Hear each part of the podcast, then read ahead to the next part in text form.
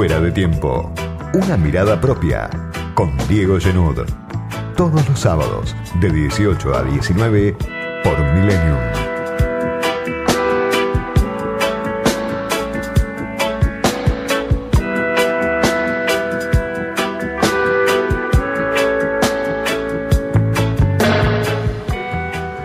Una semana más para el gobierno de Alberto Fernández, de Cristina Fernández de Kirchner, del Frente de Todos, con una realidad otra vez gobernada por el virus, por el COVID, por los números, que en algún momento se supuso empezaban a ceder, a mostrar una curva en descenso y que a medida que se acerca el invierno, confirman que estamos otra vez en el peor de los escenarios.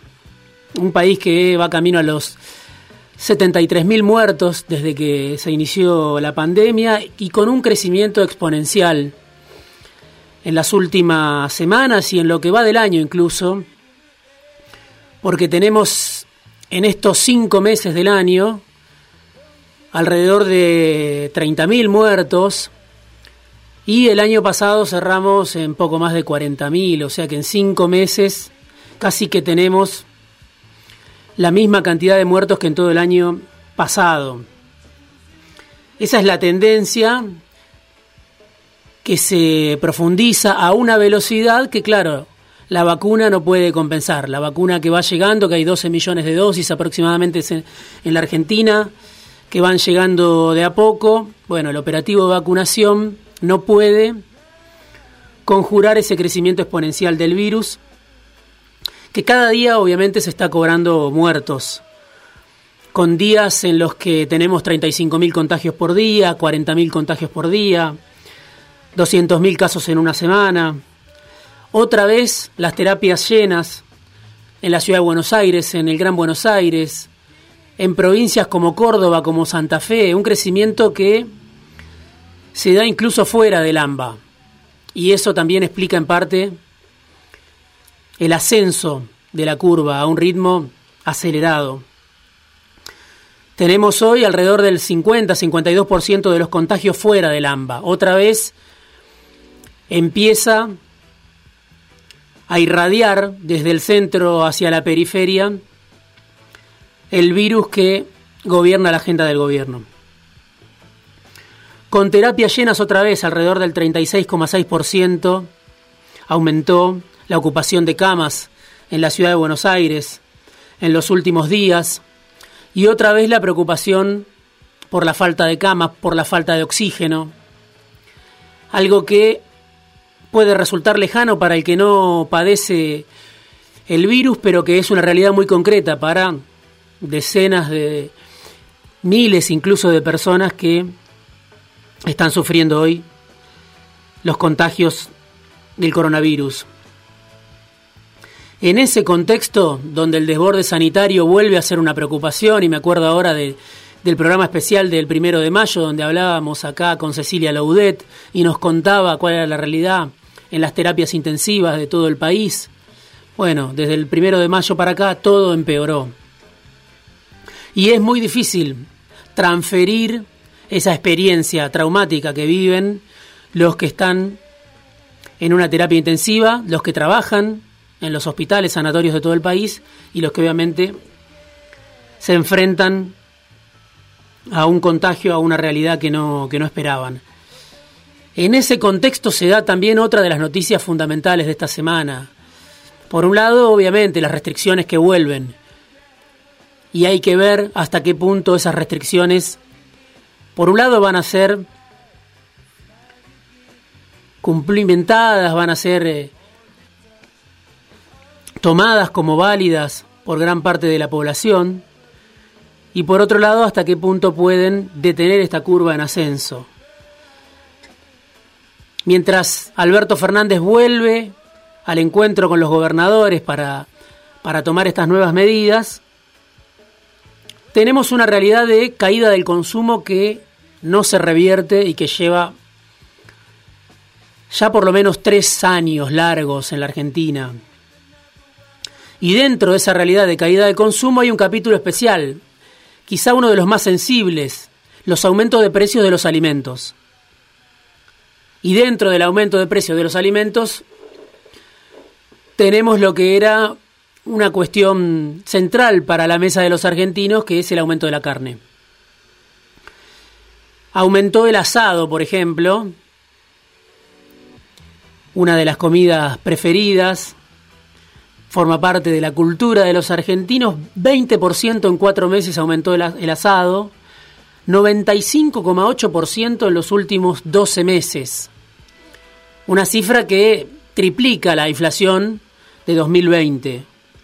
La carne picada también, por ejemplo, 23,8% en cuatro meses, 63,9% en los últimos 12 meses.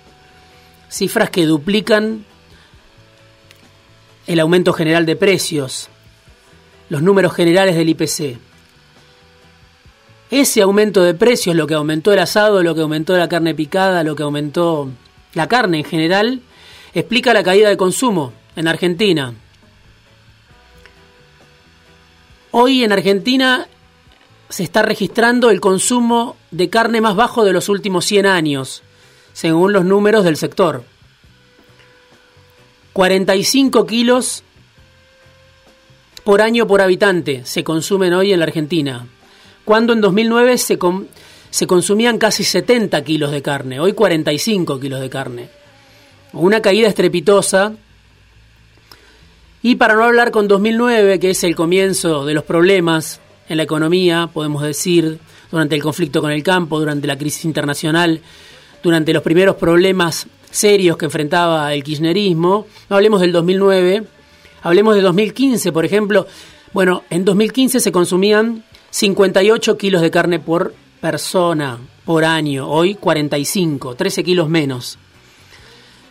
¿Por qué? Bueno, habrá una serie de tendencias que lo expliquen, pero sobre todo el aumento de los precios, la caída del poder adquisitivo, la pulverización de los salarios, uno de los temas que en este programa, en este pequeño espacio, tomamos como uno de los temas centrales de la Argentina de hoy, la caída del salario real. Por eso, con ese aumento de precios, con esa caída del poder adquisitivo, algo había que hacer, dicen en el gobierno. Y se decidió un cierre de las exportaciones de carne por 30 días. ¿Por qué? Bueno, por la especulación que hay en el sector, según dicen desde el gobierno, por la subfacturación de muchas de las exportaciones, según explican en el Ministerio de Desarrollo Productivo de Matías Culfas, por la evasión, por la triangulación, por una serie de maniobras especulativas que, según dicen en el gobierno, repercuten sobre los precios. Explican en parte ese aumento demencial del asado, 95% en 12 meses. ¿Quién tomó la decisión? Bueno, ya ahí hace falta una investigación periodística de varios meses porque nunca se sabe en el gobierno quién toma las decisiones. No fue Martín Guzmán, que dicen que está en contra de esta decisión. Una más de las decisiones que Martín Guzmán, el ministro de Economía, no comparte. No fue Luis Basterra, el ministro de Agricultura, que ni siquiera estaba invitado a las reuniones donde se tomó esta decisión de cerrar las exportaciones por 30 días. Algunos piensan en Paula Español, la secretaria de Comercio, otros piensan en Matías Culfas, que sin embargo escribió en contra del cierre de las exportaciones en su libro Los tres kirchnerismos, un libro que le costó la enemistad eterna de Cristina Fernández de Kirchner. Ahí Culfas cuestiona el cierre de las exportaciones de carne. Bueno, hoy parece Culfas uno de los responsables de esta decisión. Una decisión obligada. Otros dicen vino Alberto Fernández desde Europa convencido de que algo había que hacer para frenar el aumento de la carne, porque además, claro, vienen las elecciones. Se acercan indefectiblemente las elecciones en las que el Frente de Todos se juega en parte su sobrevida.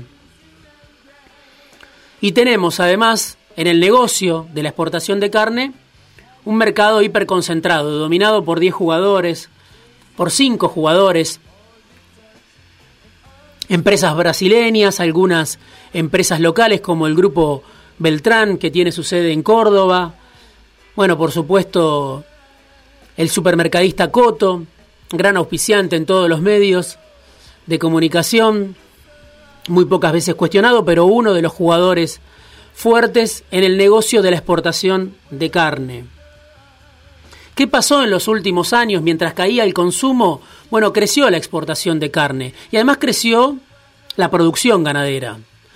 En estos últimos años, cuando uno consulta, pregunta a especialistas del sector, si bien la exportación es una porción muy pequeña de la producción total de carne en la Argentina, bueno, dicen en el gobierno, eso presiona sobre los precios porque además viene acompañado por estas maniobras especulativas. Por supuesto, desde el sector privado, la respuesta es que el gobierno vuelve a cometer el mismo error que ya cometió en el último cristinismo.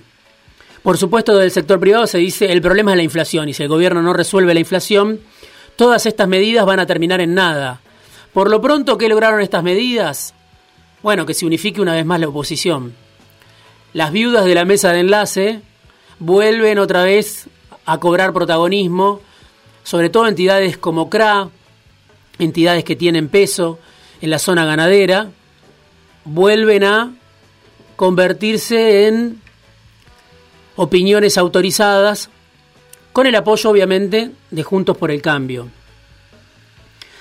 Esa medida, el cierre de las exportaciones de carne, que unifica a la oposición, que vuelve a armar esa sinergia que en algún momento le dio mucho resultado al bloque opositor, medios de comunicación, por supuesto, entidades agropecuarias y oposición política, ese triángulo que se potencia frente a las decisiones que vuelve a tomar el gobierno, contrasta con lo que sucede dentro del propio gobierno. La, oposición se unifica en contra de esta medida, el gobierno se divide, no aparecen los padres de esta medida, hubo un comunicado de la Cámpora diciendo que esto va a ser por un tiempo, pero desde el gobierno fueron pocos los que la defendieron, incluso se dice que el intento es dar marcha atrás con este cierre de las exportaciones de carne por 30 días. Y aparecen las críticas dentro del propio Frente de Todos. Hay que escuchar nada más al gobernador de Santa Fe, Omar Perotti. Hay que escuchar a senadores muy alineados con Perotti, como Roberto Mirabella, senador santafesino, muy crítico con esta medida. Y entonces se demuestra otra vez que el gobierno tiene la contradicción adentro y que cuando toma esta medida obligada, forzada porque algo había que hacer, se encuentra con un bloque opositor muy fuerte que además penetra dentro del frente de todos. ¿Quién la tomó? Esta medida, bueno, no, no, no está claro. ¿Para qué se tomó? Tampoco parece fácil saber para qué se tomó, porque cuando uno habla con los funcionarios del gobierno, nadie cree que los precios de la carne vayan a bajar con esta medida. De fondo hay una realidad también que dicen incluso los defensores del sector agropecuario, que existen dentro del Frente de Todos, dicen en los últimos años, 10, 15 años, lo que sucedió es que la frontera agropecuaria se expandió, el monocultivo de soja se expandió y quedó, por supuesto, muy poco espacio para la producción ganadera. Producción ganadera que aumentó en los últimos años, pero que ya no puede aumentar mucho más. Y ahí está el debate. ¿Cuánto se puede exportar? ¿Cuánto es necesario destinar al mercado interno? En un contexto en el que el gobierno, si bien quiere, dicen varios funcionarios del gobierno, promover las exportaciones, también quiere ganar las elecciones. Y hoy la mayor parte de la población no come lo que quiere, no accede a comer lo que quiere Recordar nada más las últimas cifras del INDEC, el 45% de la población está bajo la línea de pobreza en la Argentina. ¿Para qué sirvieron la lista interminable de reuniones del gobierno con el Consejo Agroindustrial Argentino? No se sabe. Otra vez está el gobierno a las puertas de un conflicto con el campo camino a las elecciones.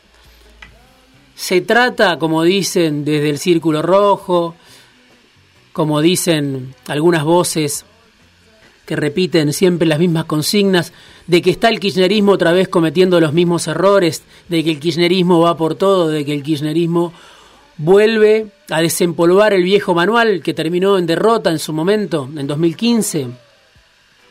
O se trata de una realidad muy complicada para el gobierno, con una pandemia que no afloja, con restricciones que obligan otra vez a dar paliativos y con una discusión interna dentro del gobierno porque Guzmán no quiere que se vuelva al IFE y otros sectores sí le reclaman que se vuelva al IFE porque los precios aumentan y la consigna de Guzmán, del gobierno, de Alberto Fernández, de que los salarios le iban a ganar a la inflación, hoy parece un chiste. De que la inflación va a ser el 29%, hoy parece un chiste. Entonces la pregunta es esa, ¿por qué el gobierno toma esta medida? ¿Lo hace porque va por todo? Como vuelven a decir las voces más previsibles de la oposición? ¿O porque algo tiene que hacer? Aunque sea estéril, ante una realidad que lo pasa por encima, con precios que pulverizan el salario y con las elecciones cada vez más cerca.